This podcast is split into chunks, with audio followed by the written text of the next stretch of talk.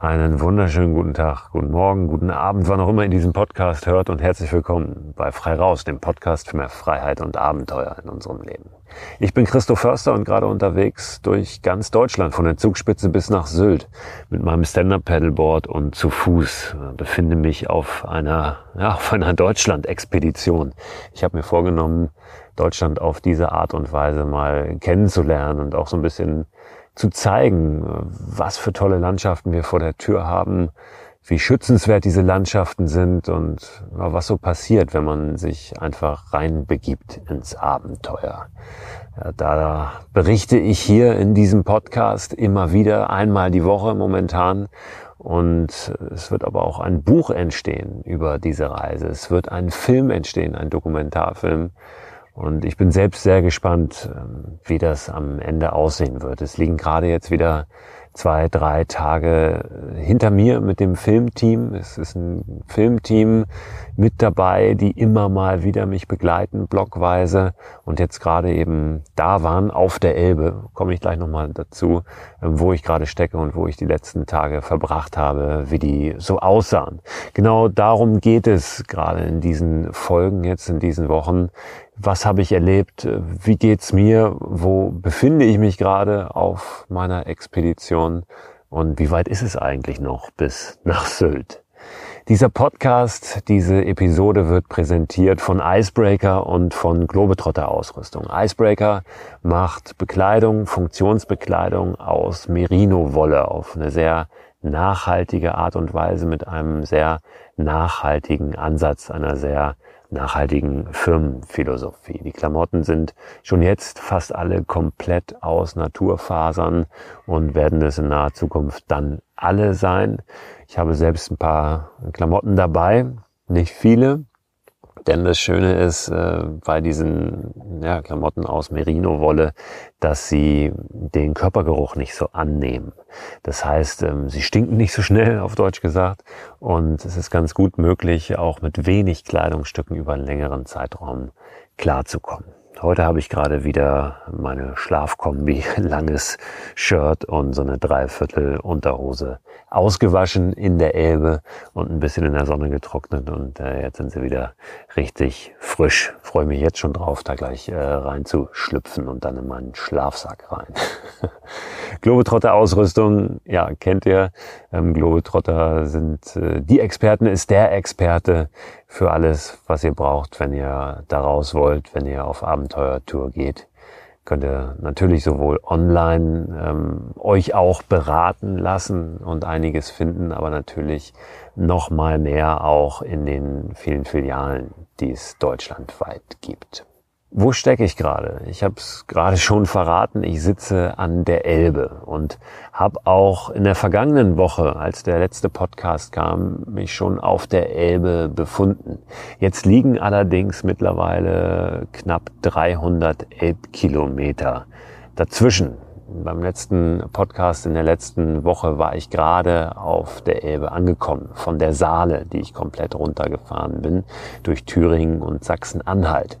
Und ja, ich war kurz vor Magdeburg und jetzt bin ich kurz vor Lauenburg, wo ich die Elbe morgen früh verlassen werde, um dann in den Elbe-Lübeck-Kanal nochmal einzubiegen, der wahrscheinlich ein bisschen anstrengend wird, weil es da eine Menge Schleusen gibt, die zu umtragen sind, was wohl auch nicht immer ganz einfach ist. Aber ein Kanal ist, der der kaum mehr genutzt wird für die Schifffahrt, also für die Berufsschifffahrt. Einer, der an sich ganz schön zu paddeln ist. Ich bin gespannt, äh, wie sehr mir die Schleusen so zu schaffen machen. Ungefähr 60 Kilometer lang. Dann werde ich in Lübeck sein und dort auf die Ostsee dann kommen. Die Ostsee hochfahren bis nach Flensburg. Das ist auch nochmal viele Herausforderungen und bestimmt schöne Momente auch bereithält und dann ja, rüber nach Sylt. Dazu aber später mehr. Ich war jetzt wirklich ähm, eine Woche lang auf der Elbe. Und in der vergangenen Woche habe ich noch äh, darüber gesprochen, wie, ja, wie sie mich begrüßt hat, nämlich mit richtig, richtig kräftigem Wind, der von vorne kam. Und die Elbe ist sehr breit, ein breiter Fluss, ein richtiger Strom. Und ja, der Wind äh, kam mir, blies mir ins Gesicht und äh, hat mir ganz schön zu schaffen gemacht. Das hat sich in den letzten Tagen ein bisschen gedreht. Die Elbe ist gnädig zu mir gewesen, der Wind ist gnädig zu mir gewesen. Und ich habe hier wirklich ähm, ganz fantastische Spätsommertage gerade verbracht. Ähm, es gab einen Tag, ähm, an dem es mir nicht so gut ging. Da war ich tatsächlich krank. Da muss ich mir irgendwas eingefangen haben, äh, was meinem Magen nicht so gut getan hat. Da hatte ich auf einmal, da war ich unglaublich äh, schlapp, gar keine Kraft mehr gehabt, konnte kaum noch geradeaus paddeln, mir war übel schlecht, ähm, heiß und kalt. Und äh, dann habe ich mich erstmal in der nächsten Bucht äh, drei, vier Stunden hingelegt mich noch zum nächsten Ort geschleppt, weil ich Trinkwasser brauchte. Das ist hier gar nicht so einfach, Trinkwasser zu bekommen, weil es ganz, ganz wenige Orte gibt, die direkt an der Elbe liegen. Und äh, ja, nachdem ich das Trinkwasser hatte, habe ich dann wieder die nächste Bucht genommen, die nächstbeste, wo zwei Bäume stehen, wo ich meine Hängematte aufhängen kann und habe mich da hingelegt und ähm, ja, einfach bis zum nächsten Morgen geschlafen. Da war es Gott sei Dank besser. Da ging es mir schon besser. Ja, was ist denn hier los? über mir im Baum. Das habt ihr sicherlich gehört. da ist jemand richtig aufgeregt. Ja, ich nehme einen Podcast auf hier unten. Bist jetzt auch mit drauf? Ah, da fliegt er weg. ähm, ja, nächsten Morgen ging es mir Gott sei Dank besser. Ich habe dann noch mal einen Tag ein bisschen ruhiger gemacht und äh, ja, bin jetzt, bin jetzt wieder voll bei Kräften. Da muss ich mir wirklich ähm, wegen irgendetwas den Magen verdorben haben. Gibt mehrere Möglichkeiten. Ähm, ich habe Champignons aus dem Supermarkt nicht gewaschen. Ich habe mir mit Elbwasser die Zähne geputzt. Ich ähm, habe wahrscheinlich auch mal mit dem äh, Lappen, mit dem ich mir die Füße abputze, äh, das Geschirr getrocknet. also es gibt ähm, mehrere mögliche Gründe dafür, dass es mir dann äh, den Magen kurz ein bisschen verdorben hat, aber ist alles wieder gut. Und ähm, ja, wie gesagt, ich habe fantastische Tage jetzt hier verbracht. Die Elbe ist, ist wahnsinnig, wahnsinnig schön. Äh, ganz anders nochmal als alles, was ich äh, jetzt vorher gesehen habe auf meiner Reise, weil sie wirklich ein richtiger Strom ist, ähm, breit ist und ähm, ja, äh, einen wirklich in, in ihren Bann zieht und so das Gefühl gibt, man wäre völlig alleine auf ihr unterwegs. Ich will da jetzt gar nicht zu viel vorwegnehmen, denn ich habe ähm, noch mal ein kleines Gespräch für euch gleich hier hinten an sozusagen, wo ich darüber auch nochmal spreche, wie ich die Elbe so wahrgenommen habe. Ich habe nämlich äh, jemanden getroffen, mit dem ich mich mal abends hingesetzt habe und ein kleines Gespräch aufgezeichnet habe. Das ist André Baumeister. André Baumeister war auch schon mal im Podcast hier zu Gast. André lebt im Ruhrgebiet, ist an der Uni Bochum als Geologe tätig, hat aber auch ein Unternehmen, mit dem er wissenschaftliche Reisen, Exkursionen anbietet. Fram, Fram Science Travel und macht da ganz fantastische Reisen, ist ein sehr ähm, aufgeräumter Typ, der sich sehr viel Gedanken macht, auch darüber, wie wir reisen und, und ähm, was ein vernünftiges, nachhaltiges Reisen ist und wie auch das Reisen der Zukunft aussehen könnte. Ein André hat mich besucht an der Elbe, als er auf dem Weg war von Rügen zurück in seine Heimat. Und da werde ich euch gleich äh, einfach nochmal ein bisschen von unserem Gespräch hier hinten anhängen. Ich hatte sowieso wieder einige schöne Begegnungen. Gestern kam ein Freund von mir vorbei, Josef, Josef Kubica, ähm, der in Hamburg lebt, den ich aus Hamburg kenne, Fotograf. Und der hat mich einen Tag, anderthalb begleitet, auch mit dem Sender Paddleboard. Wir sind ein bisschen zusammen gepaddelt und äh, haben auch die Nacht in der Hängematte zusammen verbracht, in getrennten Hängematten. Übrigens, äh, weil die Frage auch ab und zu kommt, zu zweit in der Hängematte schlafen ist nicht bequem. Das äh, funktioniert nicht so gut. Und Josef hat mir äh, gestern ein sehr, sehr schönes Abendessen kredenzt als Überraschung. Und zwar was aus seiner Heimat, was er von da kennt, aus der Slowakei. hat mir äh, Spätzle gemacht, aber mit so einer Mohnbackmischung. Also schmeckte wie so ein, wie so ein warmer Mohnkuchen im Prinzip. Ähm, das war ja was ganz Besonderes, was ich so nicht so oft esse und hat aber sehr, sehr gut getan nach dem Tag paddeln. Dann habe ich heute Finn getroffen. Finn äh, lebt in der Nähe von Hitzacker, ja, hier im Wendland. Das Wendland ist sowieso eine ganz besondere Region. Das äh, ja, ist eine Ecke, die ich jetzt hier gestriffen habe oder durchquert habe. Ich war ja nicht wirklich im Hinterland, sondern ich war auf dem Fluss unterwegs, aber ich habe Finn am Fluss getroffen.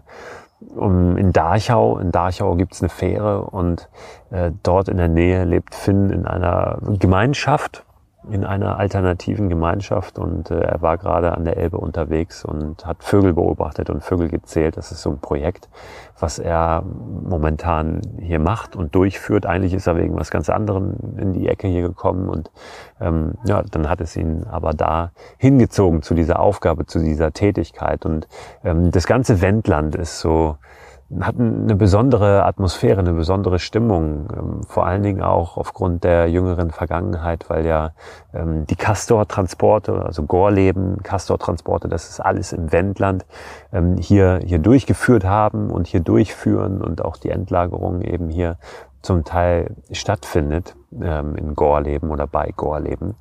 Und äh, dadurch hat sich auch durch diese Widerstandsbewegungen hier ja eine ganz ganz besondere äh, Mischung von, von Bewohnern ergeben. Teilweise sehr alternativ, teilweise äh, traditionell und alteingesessen, aber die funktionieren ganz gut zusammen. Und ähm, was sie sicherlich vereint, ist der Bezug auch zur Natur und die, die Beziehung zur Natur hier. Und das ist ähm, sehr, sehr spürbar. Also es ist eine Ecke, die sehr dünn besiedelt ist, wo viel Natur ist, wo wenig Menschen sind. Und das ist ja, schon mal per se eine ganz schöne Kombination. Wir machen das heute mal so, dass ich an dieser Stelle mich ausklinke und ihr nochmal reinhört in das Gespräch, was ich mit dem André geführt habe, weil ihr da einen ganz guten Einblick nochmal bekommt, auch ähm, nicht nur ähm, meine Perspektive jetzt auf die Elbe, sondern eben auch nochmal ein bisschen eine andere Sicht, nämlich die von André. Also hier kommt das Gespräch mit André Baumeister, das wir am Elbufer geführt haben. André, jetzt sitzen wir hier an der Elbe. Die Sonne geht gerade unter. Hier ein Stück weiter die Elbe hoch ist gerade die Havel in die Elbe geflossen. Höhe Havelberg ungefähr sind wir. Ich freue mich total, dass du vorbeigekommen bist und mich hier besuchst. Wo kommst du gerade her? Ja, ich ähm, komme gerade von Rügen. Du liegst quasi ja mehr oder weniger, aber auf meinem Weg nach Hause. Ich musste ein bisschen vorher Richtung Süden abbiegen und habe mich tatsächlich aber auch darüber gefreut, dass ich Richtung Süden abbiegen durfte und nicht den normalen Weg genommen habe, den ich immer nehme, über Hamburg quasi, wenn ich Richtung Heimat fahre. Ähm, ich finde die ganze Region hier nämlich total spannend. Ich kenne die noch, ich kenne die eigentlich nur aus meinen, aus meinen Büchern. Ähm, in meinem Flur äh, an der Uni, wo ich früher gearbeitet habe. Da hing äh, immer so eine äh, geomorphologische Karte von Norddeutschland. Und äh, hier waren immer so diese ganzen Endmoränen eingezeichnet, der, der Gletscher der letzten Eiszeiten. Und äh, ja, das war eigentlich der einzige Bezug, den ich zu dieser Region hatte. Ich fand das also quasi immer so aus geografischer Perspektive oder landschaftsgenetischer Perspektive, fand ich das immer total interessant aber ich war selber nie hier. und jetzt, nachdem ich heute so ein bisschen hier äh, durch die Provinz gefahren bin, muss ich ja auch irgendwie sagen, also bis auf die schöne Natur, ich, äh, es, es zieht, also hier sind so wenig Magnete, die einen auch wirklich hier hinziehen. Es ist ja wirklich so. Also hier ist ja echt so ein bisschen der Hund begraben, aber wunderschön. Total schön. Ja, wie gesagt, und deswegen ähm, fand ich's äh, einfach mal spannend, mal in diese Ecke hier zu fahren. Du hast ja jetzt auf deiner Reise ein großes Privileg und fährst einfach mal durch Ecken, ähm, die man normalerweise, also was heißt Mann, also die du, die ich oder die wenigsten Leute, die wir kennen, irgendwie schon mal besucht haben. Und das gibt einem ja die Möglichkeit, einfach auch mal Deutschland aus einer ganz anderen Perspektive zu entdecken, ganz andere Ecken in Deutschland zu entdecken. Und äh, ja, Und darüber haben wir ja schon gesprochen. Es gibt ja immer so unterschiedliche Sichtweisen, ne, wie man so eine Landschaft wahrnehmen kann. So diese ästhetische Sichtweise, die, ähm, die natürlich irgendwie prägend ist. Ne? Wie schön ist eine Landschaft? Ähm, aus rein ästhetischer Perspektive. Ja, und dann halt viele andere, ne? Also Perspektiven aus so einer sportlichen Richtung zum Beispiel. Eine Kajaker nehmen einen Fluss ganz anders wahr als Fahrradfahrer. Ähm, und so ist es halt letztendlich überall. Und bei mir kommt halt immer noch so ein bisschen diese, diese äh, geowissenschaftliche Perspektive dazu, dass ich mich immer, egal wo ich bin, frage, wie ist diese Landschaft entstanden? Ähm, das habe ich eigentlich irgendwie überall. Das habe ich so verinnerlicht in meinem Studium. Das begeistert mich auch. Ja, was ich jetzt hier in den letzten Tagen so gemerkt habe, ist, dass die Elbe wirklich wieder nochmal was ganz anderes ist. Ne? Also eine ganz andere Landschaft als all die, durch, durch die ich bisher jetzt schon gekommen bin. Also vom, von den Alpen, ja, das Alpenvorland, ähm, Frankenwald, äh, Thüringer, Schiefergebirge. Und jetzt geht's hier aber irgendwie nochmal so, so richtig auf. Also ich, ich bin ja auch die Saale jetzt lange gefahren, bin über 300 Kilometer auf der Saale gefahren. Die Saale hat mich wirklich auch überrascht und begeistert. Äh, so, so ein recht verspielter Fluss auch, so im, im, im Ober, vor allen Dingen im Mittellauf. Ne? Da hast du Eisvögel und ähm, Fliegenfischer da, die da, die da äh, fischen im Fluss stehen und so. Und hier ist es auf einmal ein richtiger Strom. So geht es so richtig auf. Du hast diese weiten Auenlandschaften auch, ne? Und auf einmal hast du hier nicht den Eisvogel, der da irgendwie schnell rumflattert, äh, sondern Adler. So, Seeadler. Ist alles so ein bisschen, ja, irgendwie erhabener. Und ich fühle mich zum Teil, als wäre ich, ich meine, ich war noch nie auf dem Mississippi, aber so stelle ich es mir vor, wenn dann die die Rinder hier direkt am Ufer grasen und äh, es ist auch nichts los. Ne? Also ich, ich sehe kaum ein Schiff. Ich habe jetzt äh, heute, glaube ich, zwei oder drei Schiffe gesehen, den ganzen Tag. Also da könnte auch ein Floß um die Ecke kommen und, und Tom Sawyer sitzt drauf. So habe ich manchmal das Gefühl. Und ich äh, schippe auf meinem Einbaum vorbei. Aber du hast ja gerade gesagt, dass du das alles auch nochmal aus so einer ja, wie hast du gesagt, geomorphologischen, geografischen, äh, ich hoffe, ich habe jetzt den Begriff halbwegs richtig, du wirst ihn gleich nochmal korrigieren, äh, Perspektive siehst. Wenn du da mal auf die Elbe guckst aus der Perspektive, was macht denn diese Landschaft hier aus? Ähm, also mal, ja, jenseits dessen, was ich so äh, für Eindrücke habe, wenn ich hier, wenn ich hier lang paddel den ganzen Tag.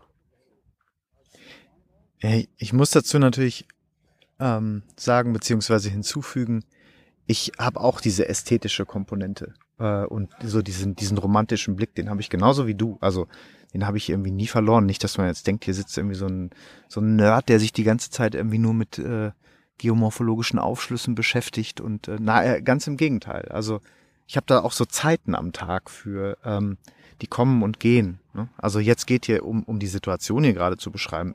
Ich kann das vollkommen nachvollziehen. Also ich war schon mal am Mississippi, ja. Ähm, ich habe ihn mir, muss ich aber sagen, immer eher so vorgestellt wie hier und nicht so, wie ich ihn dann wirklich gesehen habe. Und es ist echt urromantisch hier gerade. Ich meine, hier stehen jetzt ein paar Angler, die man vielleicht im Hintergrund hört, aber das ist auch wirklich das Einzige. Die Sonne geht gerade unter. Ähm, man hat hier diesen breiten Lauf und diese unglaublich weiten Auen. Total schön. Also ähm, genauso nehme ich das auch, nehme ich das auch immer wieder wahr. Aber ja, diese, diese andere, diese, diese andere Perspektive, von der ich gerade gesprochen habe, kannst du nennen, wie du willst. Also hier ist es eher die geomorphologische Perspektive, also so die Entwicklung der Oberflächenlandschaft. Äh, du hast gerade auch vom Schiefergebirge gesprochen, da ist es eher so die, die geologische Geschichte da müssen wir uns jetzt nicht über Details unterhalten, was so die einzelnen Begriffe ausmacht. Aber ähm, ja, ich habe ja gerade schon mal so in unserem Vorgespräch gesagt, eigentlich hast du bis auf einen Landschaftstyp, so einen Hauptlandschaftstyp in Deutschland, wirst du am Ende deiner Reise durch, ja, bis auf diese eine Ausnahme, durch alle ähm, ja, Hauptlandschaftsformen Deutschland, Deutschlands gepaddelt beziehungsweise teilweise ja auch gelaufen sein. Und die meisten hast du ja gerade schon genannt. Ich meine, dazu gehören die Alpen, dazu gehört das Alpenvorland, dann wird es irgendwann der ganze Küstenbereich sein, wenn du dann irgendwann äh, zum Ende deiner Reise auf Sylt ankommst und durch Schleswig-Holstein läufst, ne? größtenteils. Ja.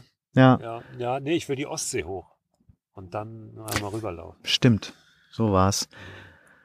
Aber ähm, ja, hier ist man tatsächlich in einem, in einem, hatte ich ja gerade schon mal gesagt, in einem ganz anderen Bereich, der, der hauptsächlich durch die letzten Eiszeiten geprägt wurde. Und äh, wenn man genauer hinguckt, sieht man das auch. Also jetzt muss man natürlich sagen, der, der Bereich der Elbe selber, also des Flusses hier und der Flussauen, der ist super jung und der ist primär geprägt ähm, durch den Fluss. Ähm, aber das ganze Umland, also das, was jenseits der Auen kommt, ähm, ist halt eine Landschaft, die entstanden ist, bevor es die Elbe eigentlich gab. Und ähm, ja, in einer Zeit, in der der eigentliche Lauf der Elbe ähm, sich so erst entwickelt hat. Und das war halt so, dass das ganze Pleistozän, also diese Phase der Eiszeiten, die so vor zweieinhalb Millionen Jahren begonnen hat und vor gerade mal 10.000 Jahren endete, wo die Gletscher halt hier äh, von Nordskandinavien bis nach Norddeutschland vorgestoßen sind. In der letzten Eiszeit, der Weichseleiszeit, ähm, nicht so weit, ähm, aber eben in der Eiszeit davor, äh, das war die sogenannte Saale-Eiszeit, ähm, tatsächlich ähm, bis zur Saale. Elster, Saale, Weichsel, das sind so die großen Eiszeiten und die wurden eben nach Flüssen benannt. Und ähm, ja, und die Elbe oder die Entstehung der Elbe ist maßgeblich eben auf diese Eiszeiten zurückzuführen, weil die Elbe und das eigentliche Urstromtal der Elbe ähm, vorgegeben wurde durch die Eismassen, die sich eben über mehrere hunderte, ja tausende Kilometer von Nordskandinavien hier ähm, ja bis zu dem Punkt äh, entwickelt haben, an dem wir jetzt hier gerade sitzen.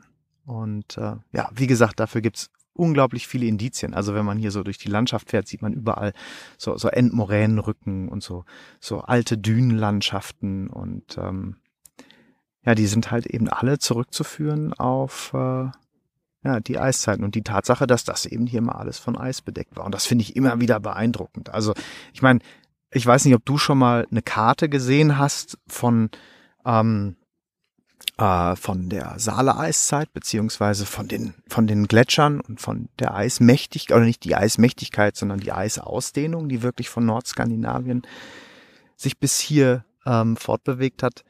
Das ist enorm. Und wenn man auf eine Karte guckt, kann man das gar nicht so wirklich realisieren. Aber wenn man jetzt hier sitzt und das ist mal so ein Gedankenspiel, stell dir jetzt mal vor, du, du säßest hier unmittelbar vor einem Gletscher und könntest jetzt quasi auf diesem Gletscher bis nach Nordnorwegen laufen, bis zur Küste Nordnorwegens. Das finde ich immer wieder total enorm. Und dieses Gefühl habe ich tatsächlich nie, wenn ich auf Karten gucke, sondern dieses Gefühl habe ich auch wirklich nur, wenn ich dann in der Landschaft sitze und mir vorstelle, mein Gott, wir hatten den gleichen Effekt letztens äh, auf einer Alpenüberquerung, als wir äh, oberhalb vom, von Innsbruck auf der Nordkette saßen. Die kennst du ja auch. Ähm, und da saß ich da irgendwie mit meinen Teilnehmern von der Exkursion und wir saßen quasi genau an der Schliffkante, also genau da, wo das Eis aufgehört hat. Und man konnte sich wirklich vorstellen, wie das ganze Innental komplett von einem Gletscher durchzogen war. Und ja, und so ist es hier letztendlich auch.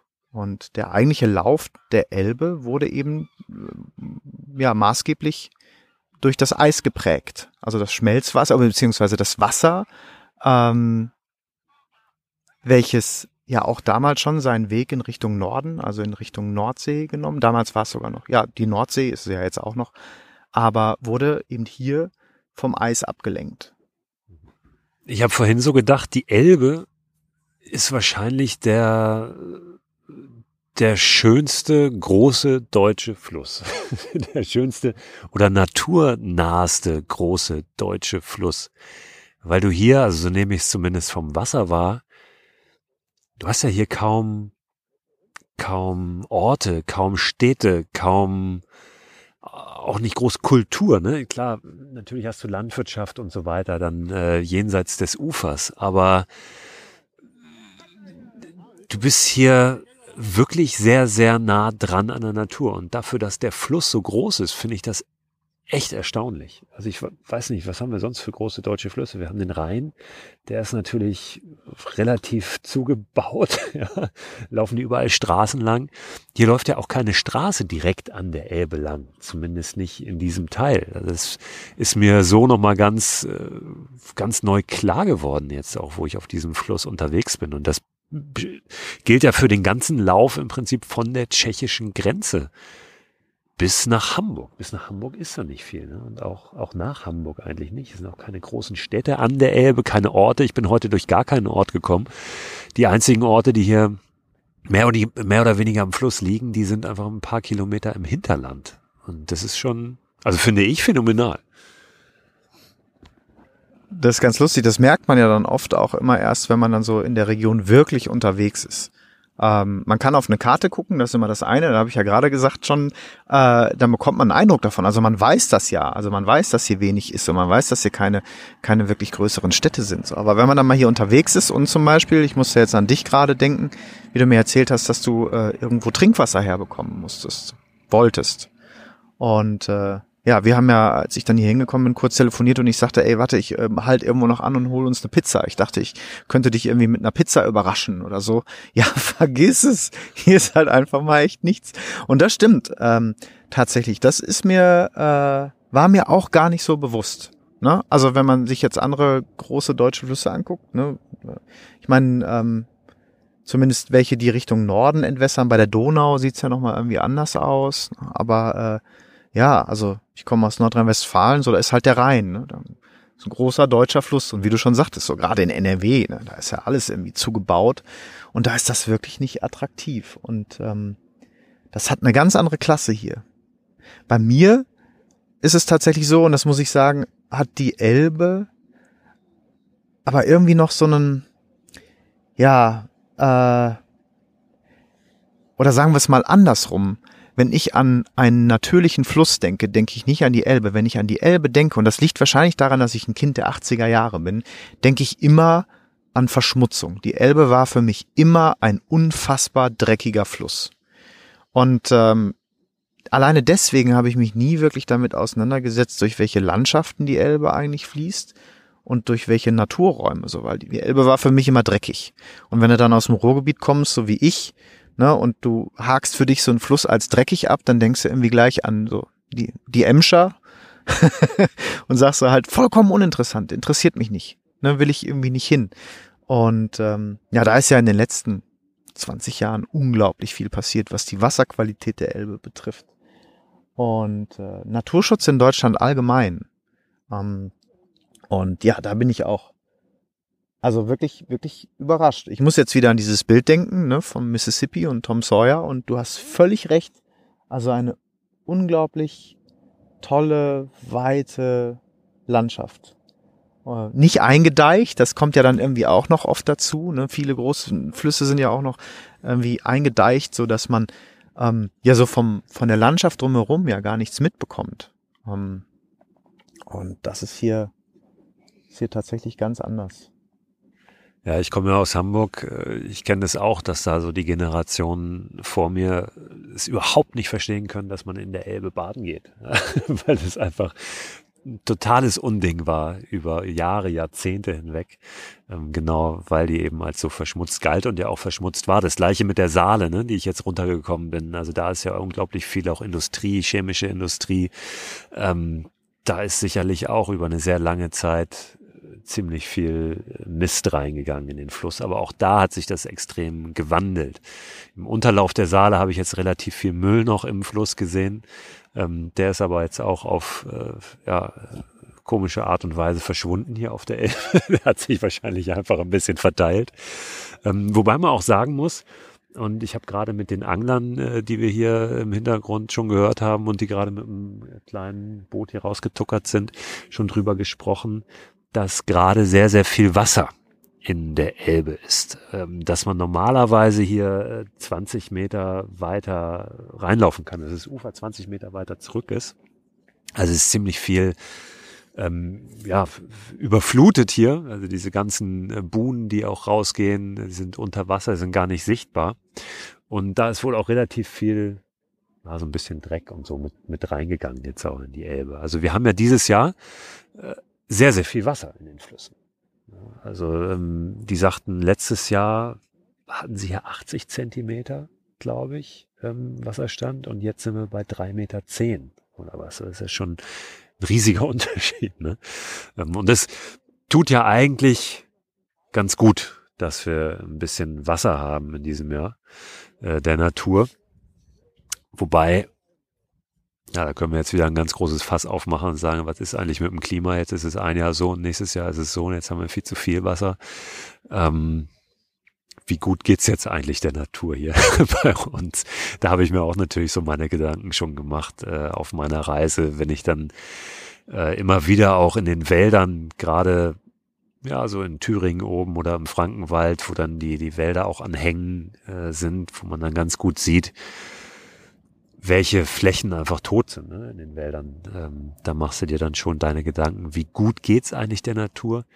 Wenn ich aber hier so mal zurückblicke und gerade auch auf die Flüsse gucke, muss ich sagen, ich habe viel, viel weniger Müll gesehen, als ich gedacht hätte in den Flüssen.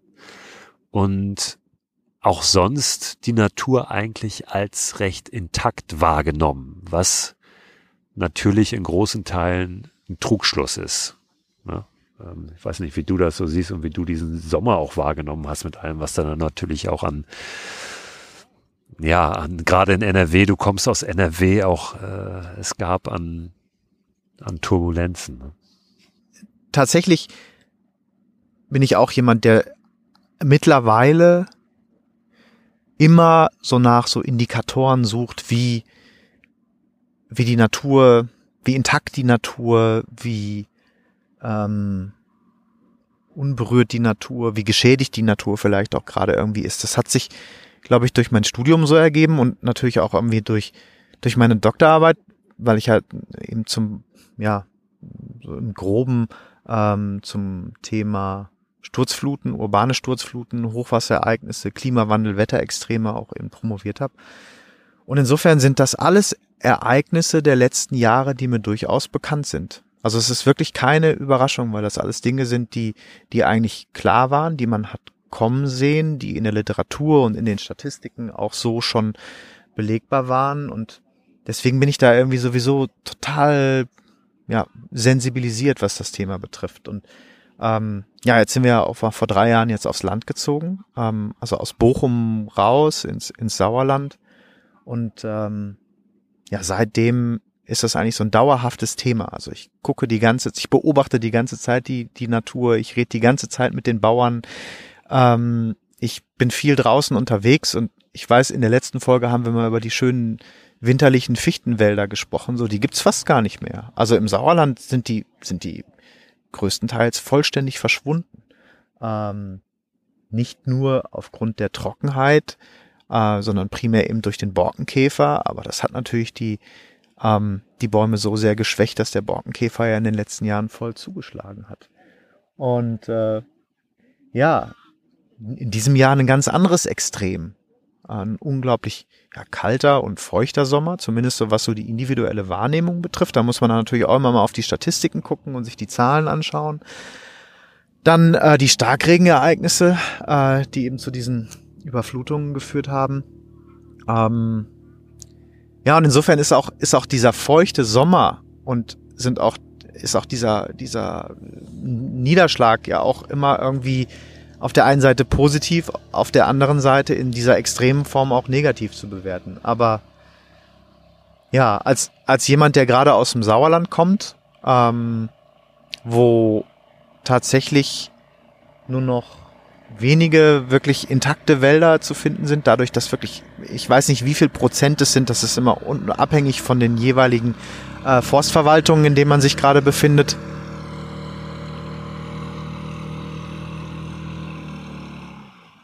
Aber habe ich das gleiche Gefühl wie du? Also ich habe gerade so das Gefühl, hier mal wieder aufatmen zu können. Es ist genug Wasser da, es ist nicht so trocken wie in den letzten Monaten. Die Vegetation scheint mir hier relativ intakt. Ich gucke zum Beispiel auch immer nach, ähm, wenn ich wenn ich durch Eichen fahre. Ne, hier sind so viele Eichenalleen. Gucke ich nach diesem Eichenprozessionsspinner. Ne, erinnerst du dich vielleicht daran? Das war so ein Riesenthema vor zwei Jahren. Im letzten Jahr wurde schon weniger. Ich weiß gar nicht, wie es in diesem Jahr ist. Ähm, aber es ist auf jeden Fall nicht mehr so ein großes Thema. Und es gibt dann so Situationen, in denen ich auch wirklich das Gefühl habe, aufatmen zu können.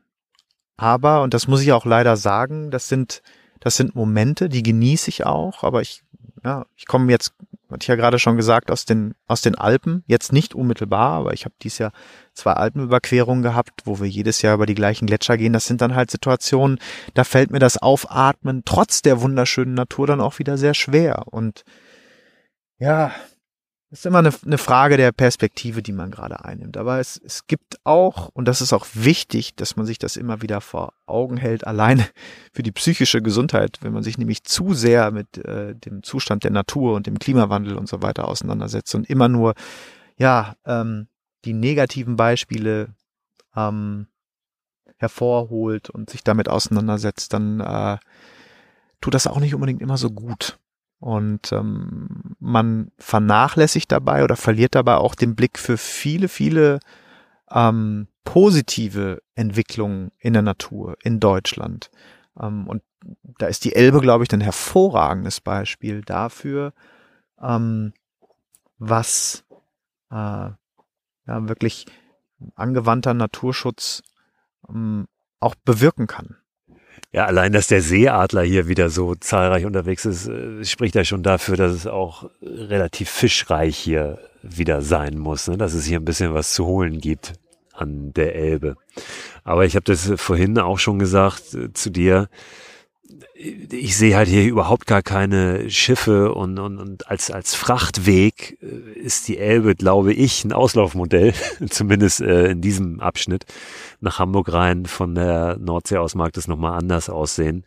Ähm, ja, und ja, vielleicht ist das eine Entwicklung, die in den nächsten Jahren auch noch mehr stattfinden kann, noch weiter vorangetrieben werden kann. Das ist, dass diese Wasserwege immer, immer mehr von eben ja wirklich Frachtwegen zu, weiß ich nicht, Erlebniswegen äh, werden. Das wäre zumindest schön, würde ich mir wünschen.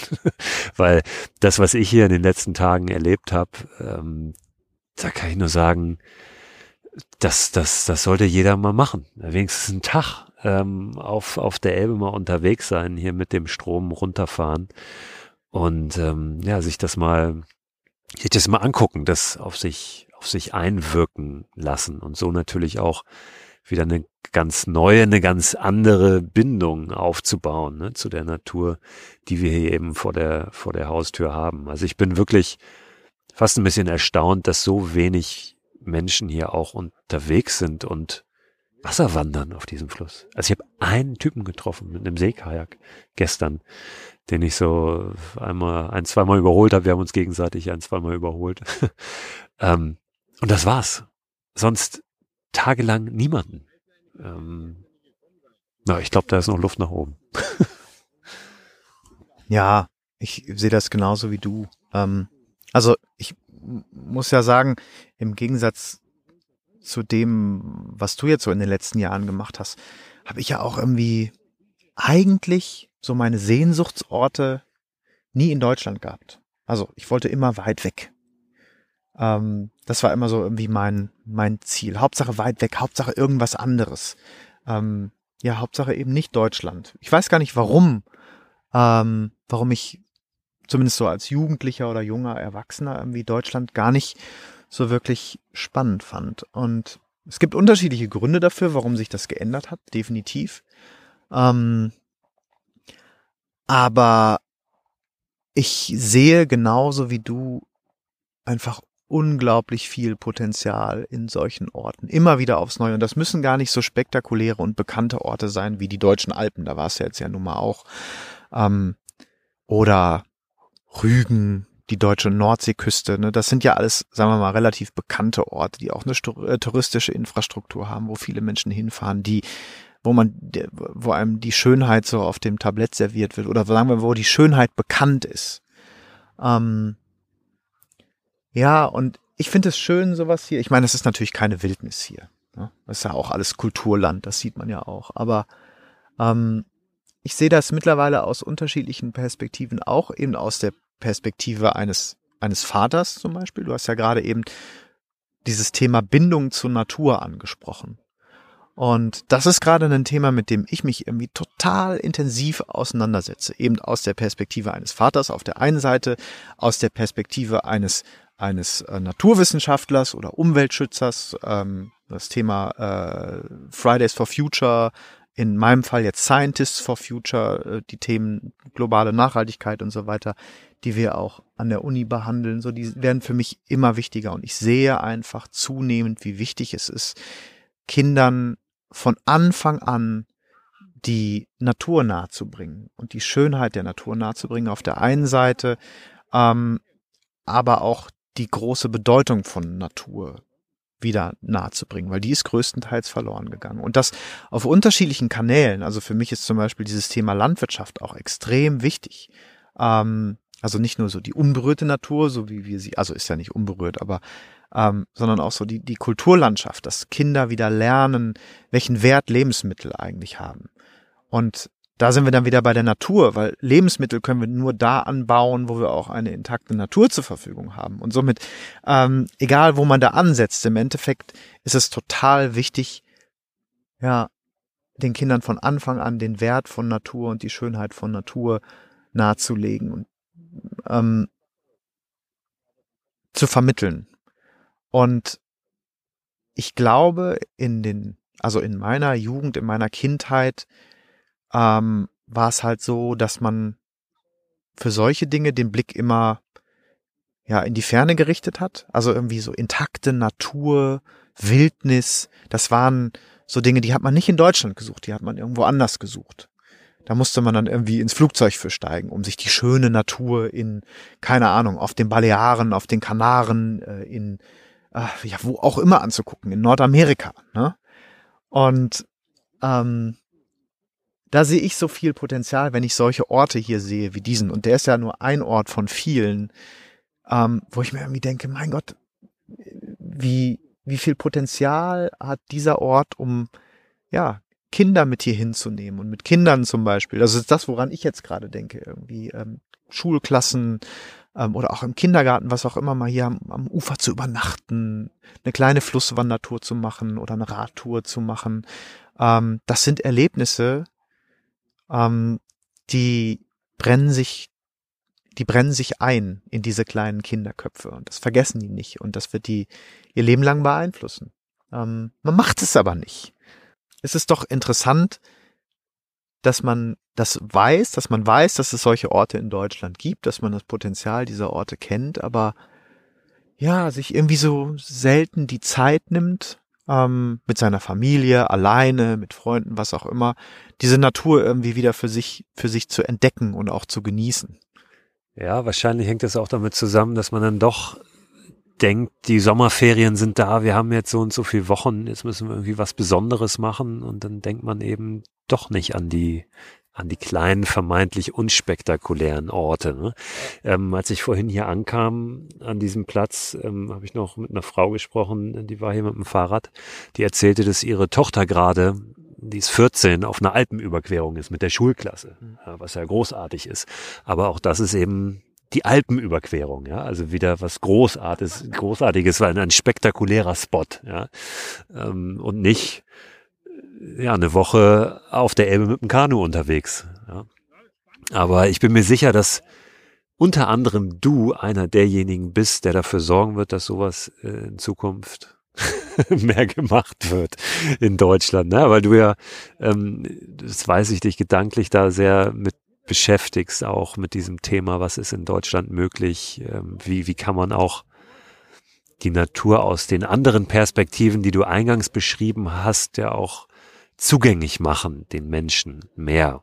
Und ähm, ja, das finde ich, finde ich großartig, dass du das tust oder dich damit beschäftigst. Und ich glaube, da wird bestimmt noch einiges, einiges kommen. Du guckst jetzt ein bisschen ja, noch nicht ganz so überzeugt, aber ich, ich weiß das, dass da irgendwas schon, schon rattert und sich sicherlich entwickeln wird auch auch bei dir.